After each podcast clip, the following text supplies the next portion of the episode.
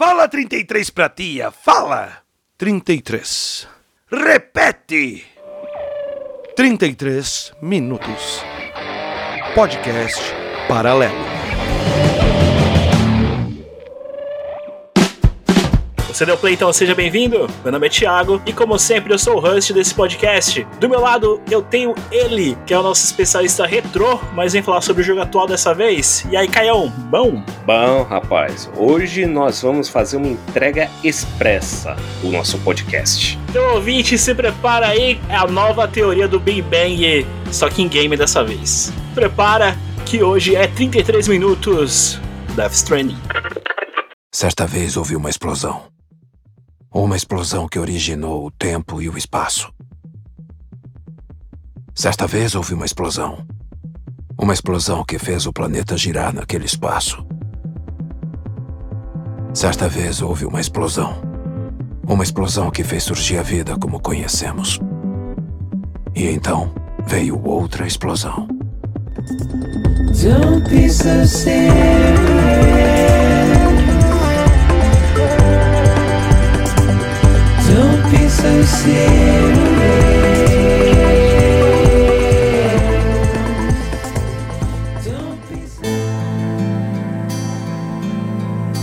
Começando então aqui o 33 minutos. E aí, Caião, que a gente pode falar dessa pérola, talvez incompreendida do Kojima? Totalmente incompreendida, Tiagão. Olha, joguei, terminei, amei. Nossa, ó, profundo isso, né? Profundo. Não é um jogo para todos no sentido de, de dificuldade, mas sim digo de estilo e a filosofia que o Kojima botou no jogo. Death Stranding foi um jogo lançado em 8 de novembro de 2019 para as plataformas do PlayStation. Em 2019 era só o PlayStation 4, né? Exato. Depois ele foi lançado a Director's Cut em 30 de novembro de 2022 com um detalhe peculiar do Kojima, né? Que ele falou: "Precisa não, tá? Por mim o jogo já tava pronto, mas e depois, em 14 de julho, ele saiu para PCs. E depois chegou mais à frente na Game Pass, que gerou uma bela de uma treta, mas isso aí é assunto para outro podcast, como gostamos de dizer aqui. Eu peguei ele por causa da Epic Games, que deu ele em 25 de dezembro de 2022, numa treta também da Epic que lançou ele lá, lançou a Direct Cut, não era para lançar, acabou que lançou a versão normal, derrubou o servidor da versão normal, me obrigando a comprar o Direct Cut. Os caras têm que chamar o Bridges para fazer a entrega do game, né? Porque tá complicado, né? Entregar a versão errada é porque não foi o Bridges que entregou? Não foi o Sam. Caião, acho que a gente pode começar pelo contrário, né? Todo mundo geralmente faz. Lembrando que isso aqui vai ser uma experiência, um bate-papo sobre dois caras que jogaram o jogo, sobre dois caras que gostaram do jogo, mas ele não é um jogo perfeito, certo, Caio? Não, tem os seus defeitos, tem um momento que ele se torna cansativo. Uhum. Você tem que dar oportunidade para o jogo. E nos primeiros capítulos, você vai se sentir somente um entregador. O foco do Kojima, na verdade, foi muito mais além da entrega. Uhum o que tem por dentro do jogo, na verdade, a história do game mesmo, né? Lembrando, Tiagão, que aqui a gente não vai fazer spoiler, né? Na verdade, a gente vai tentar cativar você a dar uma oportunidade pro game. Ou não. Não sei se eu tô muito afim de querer convencer quem não jogou a jogar, porque como você mesmo disse, é um jogo extremamente peculiar. Então, Sim. eu vou spoiler aqui o Ale. O Ale é um cara que curte FPS, então ele já disse que jamais vai jogar o Stranding, jogou um pouco e não gostou. O próprio Max disse a mesma coisa, que pra ver filme eu vejo no YouTube. Então, sinceramente, Caio, não tô aqui pra gastar saliva com quem não quer jogar, não. Tô aqui com quem tem a mente aberta, que tá pensando, cara, eu, será que eu vou jogar? eu vou dar um relato de quem jogou, gostou, mas entende que o jogo também não é perfeito. E eu espero que também você embarque nesse jogo. Então já vamos começar com o seguinte: Vamos começar com os contras do jogo, daí sai mais fácil o que, que é o lado bom do jogo. Boa. Então comece aí, cara. O que, que te irritou em Death Stranding? Na verdade, a gente tem que falar que esse daí foi o primeiro jogo da Kojima Production, né? Depois Uhum. que ele saiu da Conan e tudo. Então, quando ele fez o trailer do jogo lá, você via primeiros trailers do jogo da E3 e fala, mano, o que que é isso, cara?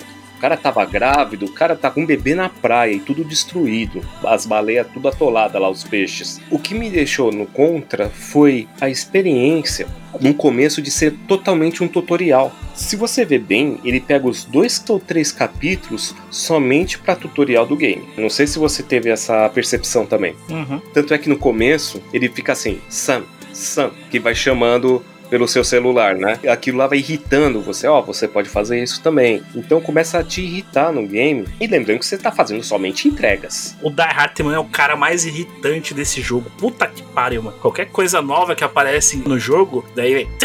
Sam. Porra, eu sei ler, cara. Não, e o fator de coach de motivação dele. Parabéns, Sam. Você agora vai conseguir subir escada, comer mais rápido, vai levar mais peso. Mas pense bem antes de levar tudo isso, Sam. Agora você pode levar em dois lugares, quer dizer, ó, bicho, você tem que trabalhar mais, tá? É mais ou menos isso que ele fala assim na vida real, né? Uma hora que eu fiquei puto, meu, uma hora que ele falou assim, Sam, aproveita, já pega encomenda de outros lugares e vai entregando já. Sim. Filha da mãe. Quando você for fazer uma viagem mais longa e tiver parado no meio do caminho, leva mais coisa, tá? Entrega lá. Foi mal, Sam. Relaxa, Sam. Os caminhos que percorremos viram estrada, Sam. Tá vendo as suas pegadas? Tem uma história nelas. Você falharia se fosse um espião numa missão, mas você não é.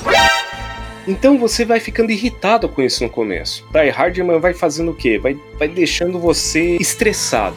A trilha sonora é sensacional, os cenários são muito bonitos, são cativantes os cenários, só que três capítulos de tutorial é complicado, Tiagão. É porque assim, que ele não fala que é um tutorial. Então muita gente pode levar, vai, vamos supor, que você levou quatro horas. Mas vamos pensar que a pessoa tá jogando lá e fala assim, putz, meu, eu tenho que fazer todas essas entregas, vou fazer essas entregas tudo. Tem cara Uhum. que vai ficar umas 10 horas nessa brincadeira. Sim, porque são as entregas famosas missões secundárias, né? Que você vai upar pra ganhar. Que explicando por cima o Death Stranding, sem adentrar muito, senão isso aqui, em vez de 33 vir um episódio, Death Stranding é o conceito que o quê? O mundo entrou em colapso, onde surgiram o mundo dos vivos, o mundo dos mortos, e no meio disso daí existem as praias, que é como se fosse a transição de um mundo pro outro. No início do jogo é contada a história do Sam, conta a história pra gente que teve o Big Bang, de novo. E nesse meio ficou os vivos, ficaram os mortos. Os mortos ainda vagam no mundo dos vivos como EPs, são aquelas criaturas que a gente vê nos trailers, que elas ficam vagando ali como sombras na Terra. É aquilo ali que a gente tem que fugir grande parte do jogo. Existem também as entidades que são evoluções desses fantasmas, vamos dizer assim, né, cara? Um ponto que a gente tem que ver nesse jogo que seria tipo um umbral, na verdade, né? O, o espírito não foi nem pro céu e nem ficou na terra, tá lá no meio. E só Uhum. que isso é visível e eles podem atacar os vivos. E aí tem aqueles que são mais evoluídos e mais perigosos. E uma coisa que eu acho interessante no game é o seguinte: o todo o contexto que o Kojima colocou no game, ele não coloca ano. Então você percebe que é um futuro, porque as coisas são muito rápidas para ser criadas. Eles conseguiram se manter seguros em tipo bunkers, né, Uhum. para se proteger dessas entidades, né? Para quem sobrou, para o nosso amigo Sam, né, que é o Norman Reedus, de fazer as entregas de um lado de bunker para bunker. Uma parte que, que me irritou ali no, no Death Strange, o núcleo secundário, que são essas pessoas do bunker, tirando a parte da evolução das armas, dos equipamentos, ué, não me prendeu nada. A não ser aquela história do Romeu e Julieta lá do, Da sucata. dos demais, ué. Não, nenhuma side quest cativa o objetivo. Putz, eu vou entregar uma coisa que a pessoa precisa realmente daquilo. Uhum. Por exemplo, tem um senhor, o ancião. No ancião, você faz o quê? Você vai ter que entregar remédios para ele, uma lote de remédios para ele se fazer a conexão com outros lugares, aumentar a rede, vamos dizer assim. Sim. Só que poderia mostrar uma coisa mais pesada, pô, você tá levando me- medicamento. Aí você chega lá, o velho fala: "Olha, deixa eu ver se tá tudo OK". Ah, tá tudo OK. Valeu, obrigado. E a maioria fala isso: "Ah, tá tudo OK. Valeu, obrigado". Mesmo que tá tudo destruído, tá? Eles falam assim: "Ah, chegou em bom estado". Tá bom, obrigado. Essa parte dá uma brochada, tipo, é meio. Tanto faz, entendeu? Mas o que eu quis dizer referente a missões que levam de um ponto algum a lugar nenhum, vou colocar assim a Fazenda da Cerveja. Você tá no ponto do mapa, aí o cara da outra ponta da cidade, pô, gostaria de experimentar essa cerveja, hein? Tem como você trazer uma pra mim? Ah, cara, na moral, De boa, né? Puxa merda, cara. E é uma missão obrigatória do jogo pra você avançar, cara. Porra, mano. Tipo, é o núcleo que, que se montou. Tanto faz. Mas você tem que passar por ali. É, faz parte da rede do jogo. Senão você não avança no jogo. Você não vai Você conseguir não conectar as cidades. Ele faz o quê? Que a sua side quest abra a quest principal. Uhum. E nessa aí que quebra as pernas da gente. Por exemplo, qual que eu fiquei mais irritado? A de entregar pizza. Sim. Porque levar ela retinha. No... E eu tive um problema porque eu colocava a bagagem, eu não conseguia editar, eu não sabia como editar Hum. a bagagem para ficar em pé. Então o que, que eu fazia? Eu pegava vários equipamentos para deixar a pizza por cima e aí ficava reta. Daí para entregar a pizza pro cara falar assim, ó, entrega em menos de 30 minutos uma pizza quentinha. Falei: "Ah, mano, brincadeira". Esse é um grande problema, não só do jogo, mas do Kojima em si, que são os menus de jogo. Sim. Kojima é um cara que tem extremamente problema em fazer menus de jogo. Metal Gear é um grande exemplo disso. Não é fluido a troca de equipamentos. Nunca foi fluido pro Kojima a troca de equipamentos. Sempre você tem que ir lá, entrar no, menu, equipar o negócio, daí você usa o negócio, volta lá no menu, desequipa o negócio. E são menus complexos. Uhum. Por exemplo, se você abrir o mapa do Death Strand, o menu, você vai ver o mapa, cargas, e-mail, objetivos, Entrevistas extras, não sei o que, comandos, dicas. previsão do tempo. Então você fala, meu, é muita coisa. Então teve horas que eu ficava mais tempo no menu do que no próprio jogo, porque eu tava organizando as coisas falei, bom, eu vou pra cá, depois eu vou pra cá, vou entregar pra esse daqui, a pizza deixa o cara esfriar, porque esse cara não merece, e assim por diante. Você não tem uma coisa assim, um gatilho rápido. Opa, troquei aqui rapidinho. Sim. Eu acredito que uma coisa dos jogadores, eles pensavam que ia ser um novo Metal Gear, só que o Kojima pegou e deu uma inovada. Falou, ó, vocês nunca viram uma coisa dessa, e realmente a gente nunca viu. Mas tanto se você for pegar o próprio Metal Gear, tem como muita base desse jogo, quem falar que não, não jogou Metal Gear, principalmente o 5, punição do jogo em si, né? Porque aí já saindo dessas partes de contras e entrando na linha do jogo ali, você não pode matar ninguém no jogo. Porque Exato. mortos vão virar EPs e, consequentemente, podem obliterar. Que no jogo é o conceito do que? Se uma dessas EPs, que são espíritos, entra em contato com um humano, ela explode. Sim. Como se fosse uma bomba nuclear explodindo. Não com tanta dimensão, mas de uma baita área. Então, se você mata alguém no jogo, você tem 48 horas para cremar o corpo. Aí você tem que levar até um crematório nas três partes do mapa. É duas? Não lembro direito. Me Acho agora. que era duas, acho que é dois crematórios. São dois crematórios no jogo todo. E é, dependendo de onde você estiver, é um porre fazer isso. Tem 48 horas do jogo, que eu não sei com quanto tempo dá isso, que eu não, não quis fazer o teste. Teve uma hora que eu tava longe do para um caramba, e sem querer eu peguei a arma aqui, atirava a bala letal. E eu matei o cara. Eu fiz a mesma Você matou o cara no exato momento da Hard, mano. Sam. Ah. Porra, Foi mal, Sam. eu só matei um cara no jogo todo, porque eu já vi que ia dar merda. E assim, pra quem não entendeu o que é obliterar, imagina um corpo e esse corpo vai decompondo, vai apodrecendo mais rápido. E aí disso vai surgindo aquele espírito e se tiver um contato com o humano, explode tudo, aquela área toda explode. Então esse é o perigo. Fora que temos também um outro problema que a gente não citou aqui, que seria o que? A chuva temporal. Sim. que a chuva temporal eu acho que é um, um dos grandes problemas no game, no começo, certo? Sim. Porque assim, você tá levando a carga, você pega uma área que está chovendo e essa chuva é tipo ácida, vamos dizer assim, vamos usar o termo chuva ácida.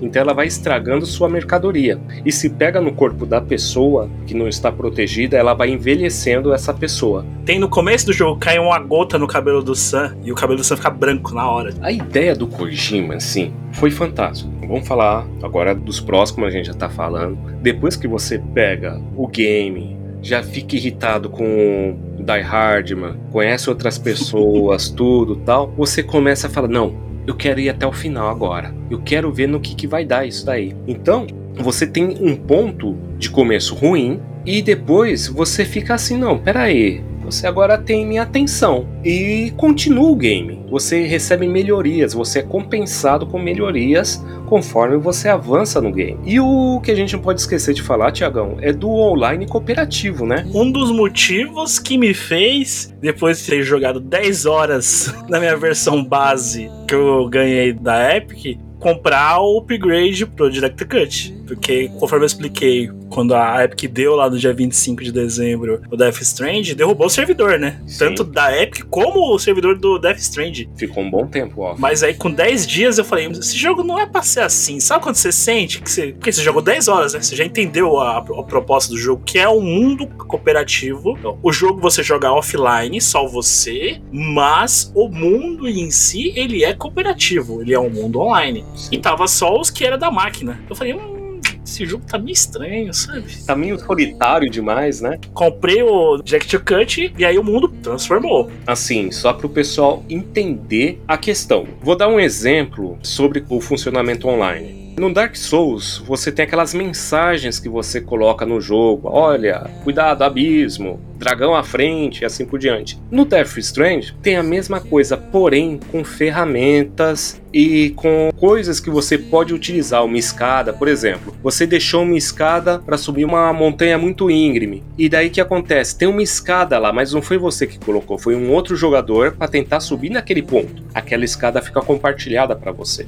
Tem um outro ponto que tem um lugar para você descansar esse lugar não foi criado por você e aparece o nome do jogador que criou isso daí. Então é um online cooperativo que ao mesmo tempo pode ser offline. Vai aparecer esses itens no seu game. São jogadores que estão no, entre aspas, no seu servidor e também que tem que estar no seu nível de elo, que não é só assim, senão assim seria muito fácil, né? Você tem que Uhum. ter um certo elo de cooperação com os outros jogadores para você ter acesso a certas coisas. Você que tá pensando em pegar o jogo hoje, ah, o mundo já vai estar pronto pra mim? Não, não. Você vai ter que sofrer um pouquinho no começo do jogo, criar elos com outros jogadores, fazer entregas para outros jogadores, dar curtidas em coisas deixadas por outros jogadores, para assim o seu elo subir e você conseguir viver as estruturas feitas pelos outros jogadores. É um mundo cooperativo de pessoas cooperativas. Esse é o termo preciso, né, cara?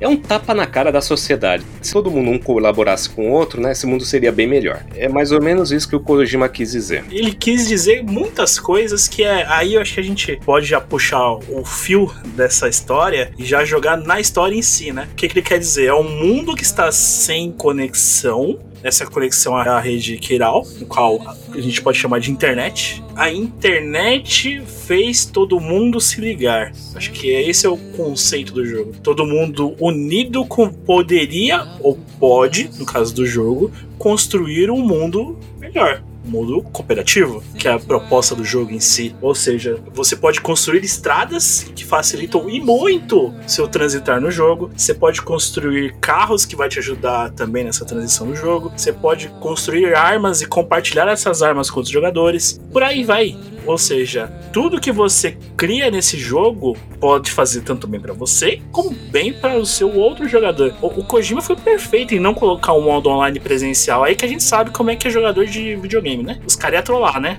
Nossa, totalmente, né? A gente vê em outros jogos, né? O pessoal fala, pule aqui. Daí você pula, é um abismo e você morre. Exato. Ele colocou na medida certa. Ele conseguiu moldar o jogador. Você vai jogar nas minhas regras. É desse jeito que funciona o game. Nada de trollagem, nada disso. E ajuda muito, meu. Às vezes você tem um armário compartilhado lá, fala, putz, tô precisando de uma bota que tá gasta. E eu não tenho lugar muito próximo. Daí você olha lá o armário compartilhado, o que que tá lá? Tá uma bota novinha. Própria batalha contra os boss. Aparecem jogadores ou entidades que seriam os jogadores te dando armas. Eu achei muito legal isso daí. Fantástico. No começo eu achei estranho, eu falei, caramba, quem é aquele cara ali, né? Tipo, ele aparece no meio do piche, lama negra, sai um personagem segurando um material e joga pra você com tudo. E quanto mais ligações você tiver, mais pessoas vão jogar pra você. Então isso é muito bacana, achei muito bacana mesmo. É o conceito que o Kojima quis trazer pro jogo, conforme você mencionou, cara. A união faz a força, aquela velha frase.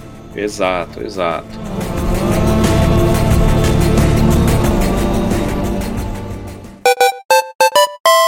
Você está ouvindo podcast Paralelo.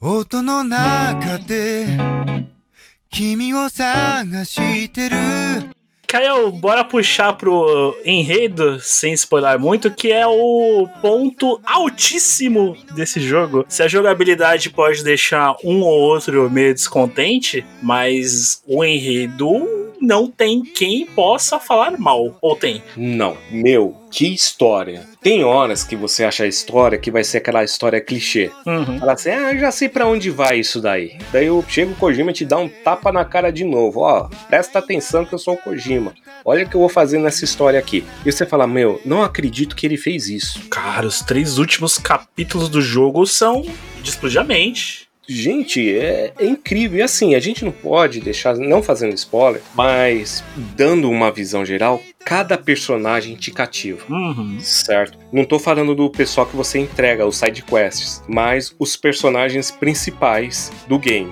Acho que a gente pode dar um norte para quem não jogou, passando pelos personagens, pode ser? Sim. A gente vai, sem detalhar muito, mas dando um norte, dizendo mais ou menos o que eles dizem a trama. Vamos lá? Bate bola. Temos a fundadora da Bridges, uma das empresas de entrega ali dos Estados Unidos, que é a Bridget Bridges, que é interpretada pela Lindsay Wagner. Ela é a presidente dos Estados Unidos e a dona da Bridges. Ela começa meio, ué, e acaba na história, não é? Ela começa de um jeito assim que você fala assim, mano, mais uma historinha. Ela começa morrendo, vai, vou querer já é, os, o primeiro mês do jogo, foda-se. Ela, come, ela morre. Começo do game já, porque ela já tá velha, tudo, tá com uma doença terminal. Ela acaba morrendo nessa história aí. Então ela seria o quê? Ela seria a presidente que quer unir todos os Estados Unidos numa conexão só, com a rede Kiral, né? Reuniu os Estados Unidos depois do Big Bang que aconteceu ali, no começo do jogo. Aí temos a irmã do Sam, que é a Emily Bridge. Ela que foi raptada, ela virou refém, tá lá na outra ponta do mapa. É por ela que o Sam faz tudo, que vive por ela. Mais, mais, né? Aí não vou entrar em detalhes. Não, não dá pra, não dá pra entrar em detalhes, porque a partir do momento que a gente fala da história da pessoa, fala, putz, meu, é spoiler. Temos o Die Hartman, que é o braço direito da presidente Bridges, que veio a falecer. Ele que assume temporariamente ali a direção da Bridges depois da morte da presidente. O chato de galocha, eu vou te explicar tudo. Temos também o Deadman, que não podemos esquecer, desse cara ilustre. Guilherme Del Toro, um dos melhores personagens do jogo, hein? Depois que vai avançando, você entende o porquê Deadman. Exatamente. Que eu não vou contar também, porque quem quiser entender tem que jogar. Depois você entende porque ele é todo costurado. E os nomes vão dando umas dicas não muito sugestivas. Para quem não conhece, o Guilherme Del Toro, que é impossível não conhecer, o último trabalho dele foi o Pinóquio da Netflix e o Grande Labirinto do Fauno. E um detalhe é que o Del Toro não é a voz dele no jogo, sabia? Ele foi dublado no jogo. Não, não sabia não. Ele foi dublado pelo Jesse Corte. Então a voz do Del Toro no inglês não é do Del Toro. Detalhe aí que faz diferença, hein? Aí fica a dúvida, Del Toro, por que esse não se dublou, hein? Por quê? Temos também a, a Fragile, que é a Lea Sidhu. É, ela fez aquele filme Azul é a cor mais quente e o Grande Hotel Budapeste. É interessante o jeito dela, porque as referências que o Kojima coloca. Uhum. Ela fica por, vamos dizer assim, uma. Parceira do Sam. Exato, e uma cuidadora do Sam, pra dar uma orientada para ele e tal. E ela anda com guarda-chuva. O próprio Kojima falou que essa referência foi da Mary Poppins. Tá nítido que é referência. Então aquele guarda-chuvinha que ela anda lá, que eu achei sensacional, aquele guarda-chuva da Fragile. O design do guarda-chuva achei sensacional. Uma referência da, da Fragile é que ela também tem Dooms igual o Sam, que é o protagonista. Dooms que eu não expliquei são pessoas que têm o dom de sentir as entidades. Ou elas vêm ou sentem a presença dos Dooms, ou ficam com a pele arrepiada. A Fragile consegue também sentir as entidades. E a Fragile é puta personagem feminino, hein? Sensacional ela. Sem precisar pender pra um canto ou pro outro. É um puta personagem feminino, hein, nas histórias. Legal. Aí a frase dela é sensacional também, hein, Caio? Meu nome é Fragile, mas eu não sou frágil. Meu nome é Fragile, mas eu não sou tão frágil assim. Sensacional essa É história. muito né? bom, mano, muito bom, cara. E o desenrolar também dela, o porquê dela começar a, a história como uma terrorista, e depois explicar o porquê que ela concordou. Temos o vilão do jogo, o Hicks, que é o Troy Breaker. Hum, É o vilão que podia ter mais, né, Caio? É que aquela, tipo, vai, daí você tem a batalha com ele, depois, puta, era isso, sabe? Eu acho que vai ter surpresa, porque a gente tá fazendo esse podcast, né? Lembrando que vai sair o Death Stranding 2, né? Uhum. Então eu acredito que vai ter surpresa no próximo game do Death Stranding dele. Até pelo desejo dele, né? Exatamente. Que foi falado uma coisa, mas ninguém viu, né? Exato, exatamente, né? Lembrando que o Higgs também tem Doom, e o Doom dele é elevadíssimo. Tanto que ele consegue controlar as EPs. Tem uma batalha lá quase no final do jogo lá, ó. Delícia. Deixa eu já botar um ponto aqui. Um ponto que é contra também. As batalhas são todas iguais, hein, contra os chefes, hein? Puta que. Só muda o bicho, né? Isso, eu achei meio quen as batalhas contra os, os boss, hein, mano? Tipo, Uhum. são boas, não nego, mas, tipo, é a mesma coisa. Exato. Agora eu vou falar uma coisa pra você. A gente tava falando de certo? Uhum. É, não sei se você percebeu, porque logo que você inicia o game, Uhum. você coloca a data do seu aniversário. Sim. Dependendo da data do seu aniversário, você tem uma quantidade de Dooms ou não. Então, ele vai equalizando e isso daí ajuda você no game também. Sério? Sério? Você não sabia não? Porque Não. na hora que você coloca a data do seu aniversário, ele influencia a quantidade de Dooms que você tem. Isso é na percepção das EPs. Sério? E fora a surpresa que ele coloca quando você faz seu aniversário, né? Isso aí já vem desde o Metal Gear 5, em data de aniversário. A data de aniversário e Natal. Muito bacana mesmo. Outra personagem aqui, na verdade, uma que é duas, né? A Mama e a Lockney, que é a Sarah Qualley, que são as irmãs siamesas que foram separadas, mas ainda tem uma ligação entre as duas, algo poético ali, bonito, né? A história da Mama, meu, emociona muito. Principalmente quem é pai, quem é mãe. Ela contando a história dela, emociona. Todo o ponto inicial até o ponto final da Mama. Na vida real, Margaret Qualley, ela fez aquele filme do Quentin Tarantino, Era Uma Vez em Hollywood. Ela era uma das seguidoras do Charlie Mason. Outro ponto, como que funciona a história das gêmeas. Que se a gente contar também vai ser spoiler. Mas ambas são da parte tecnológica do jogo, ou seja, tudo que é que a Bridges tem saem das mãos dela, das mãos delas, na verdade, né? Não dela. São as responsáveis por toda a parte tecnológica da Bridge, tanto das algemas ali, que tem a função, e depois vai indo as armas e por aí vai. Temos o senhor 21 minutos, que é o Hartman. Então, esse daí eu fiquei pensando se a gente conta ou não conta. Não. Conte contou a parte dele, sabe? Mas acho que a gente pode contar, porque é sensacional essa parte. Ele tem um tempo de 21 minutos, né? Uhum. Que ele vive, ele tem um tempo de 21 minutos. Então ele tem o quê? Um ataque cardíaco a cada 21 minutos. Aí ele pega, aciona o desfibrilador e ele volta a viver. E a contagem continua. E aí vai contando nesses 21 minutos o que ele necessita. Sim, ele fica 21 minutos acordado e 21 minutos morto, onde ele fica na praia, que é o meio termo ali, porque ele tem uma necessidade de ir atrás de algo na praia dele. Você joga pra entender melhor. E temos o melhor personagem do mundo dos games, que é o Cliff, interpretado pelo Mass Malkson. Que interpretação foda! Não, ele fez demais. O personagem dele, nesse daí, o Kojima sacaneou a gente Sim, na história dele. personagem solto na história que ele transita em tudo. Um fato curioso, como ele participou do Death Stranding. Ele foi convidado pelo Kojima para fazer o personagem, né? E ele não conhecia. Fala, mano, quem é esse daí? Aí o filho dele falou, pai, é o Kojima, ele fez tal jogo, tal jogo, aceita. Aí que ele aceitou a fazer o personagem e tudo. Falar, ah, então tá, então vamos lá. E eles fizeram até amizade. Na vida real, ele fez o vilão Letifre, né? Em 007 Cassino Royale, né? E fez um filme que eu acho muito bacana. Quem puder assistir, assiste. Eu não sei se tá na Amazon Prime ou na HBO. Chama A Caça, que é muito interessante esse filme. Sim, ele fez a série do Hannibal. Só por aí já tem qualificações profissionais para tal. E que cara de vilão ainda.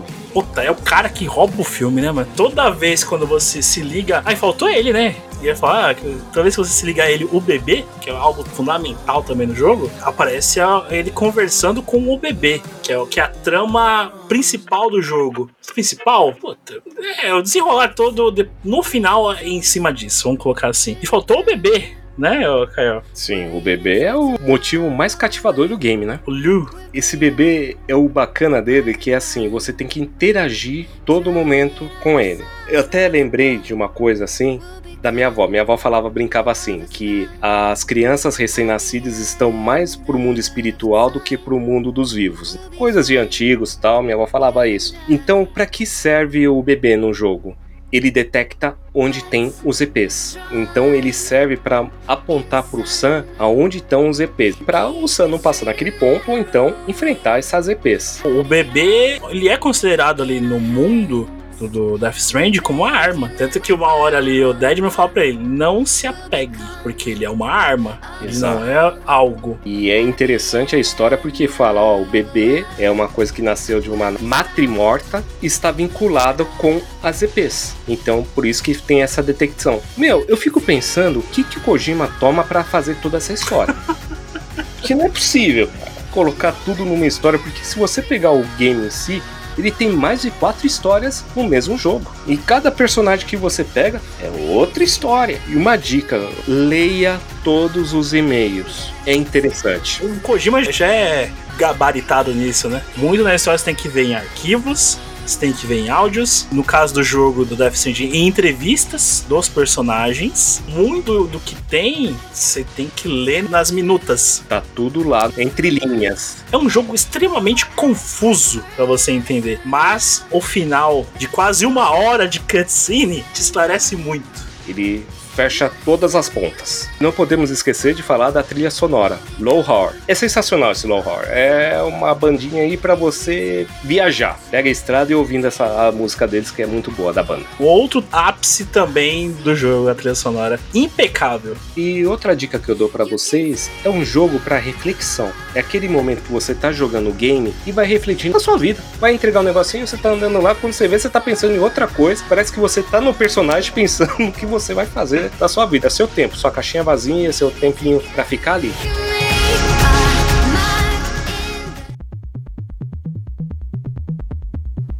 Então bora fechar esses 33 minutos aqui, Caion. Passa a régua aí em Death Strand. Olha, eu vou dar o seguinte dica. Jogue. Jogue até o final game. Você vai ter várias surpresas vale muito a pena. É um game que te cativa, vai te mostrar uma outra perspectiva de games, de jogos, e você vai entender o recadinho que deu no game. Se um detalhe que eu posso falar, é algo em torno da base que o Caio falou aí. Jogue com a mente aberta, principalmente. Zere seu conceito do que já foi falado até hoje. O começo é pesado, vou colocar assim. Tem vontade de largar o jogo? Talvez sim, talvez não. No meu caso, não. Quando eu vi, eu já tava com 9 horas de jogo, e com 9 horas de jogo, o jogo já começa a dar mais ação, se é o que você gosta. Mas, mesmo nessas 6 horas antes, que é onde começa a te dar armas, que é o que talvez a pior parte que é, você andar num mundo cheio de desafios sem armas para isso, sem maneiras de enfrentar. Um dos detalhes que a gente não colocou aqui, você não enfrenta EPs, você não enfrenta entidades no jogo. Você luta contra o sistema do terreno do jogo. Acho que esse é o principal, a dificuldade do jogo em si. Não é você enfrentar inimigos ou até as mulas que a gente também não citou aqui, que são entregadores que se perderam no conceito em algum momento da vida e só focaram nisso, em entregas. Você não luta contra isso, você luta contra o terreno do jogo, contra o clima do jogo. O que eu posso colocar é isso. Foque que o jogo vai melhorar. Em seis horas ele começa as seis primeiras horas são para você se acostumar com o terreno, com levar os produtos, os, os, equipamentos, as entregas. Beleza, seis horas, já entendeu como é que acontece? Como é que acontece o jogo? Beleza, vamos começar. Por seis horas ele te prepara para o mundo de Death Stranding. Depois só vai. Caião, se despeça do ouvinte do Paralelo nesses 33 minutos de entrega. Entrega efetuada, dê suas curtidas aí, muito obrigado mais uma vez e ouça Low Hard. Então é isso, ouvinte. Mais uma vez, muito obrigado pela sua presença aqui nesses 53 minutos. Até o próximo play. Don't be so